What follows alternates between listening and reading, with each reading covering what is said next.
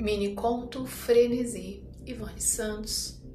Uma febre, um delírio, um frio que cala palavras desconexas, ideias, confissões, sons sufocados em gemidos lânguidos, o corpo quente, frio, que fala calando-se, palavras indizíveis, intraduzíveis, imprevisíveis, inaceitáveis palavras, balbucios, onomatopeias, monossílabos.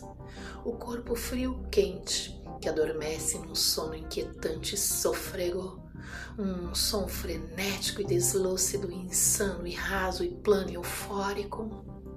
E os sonhos insonháveis guardados no sono indormível.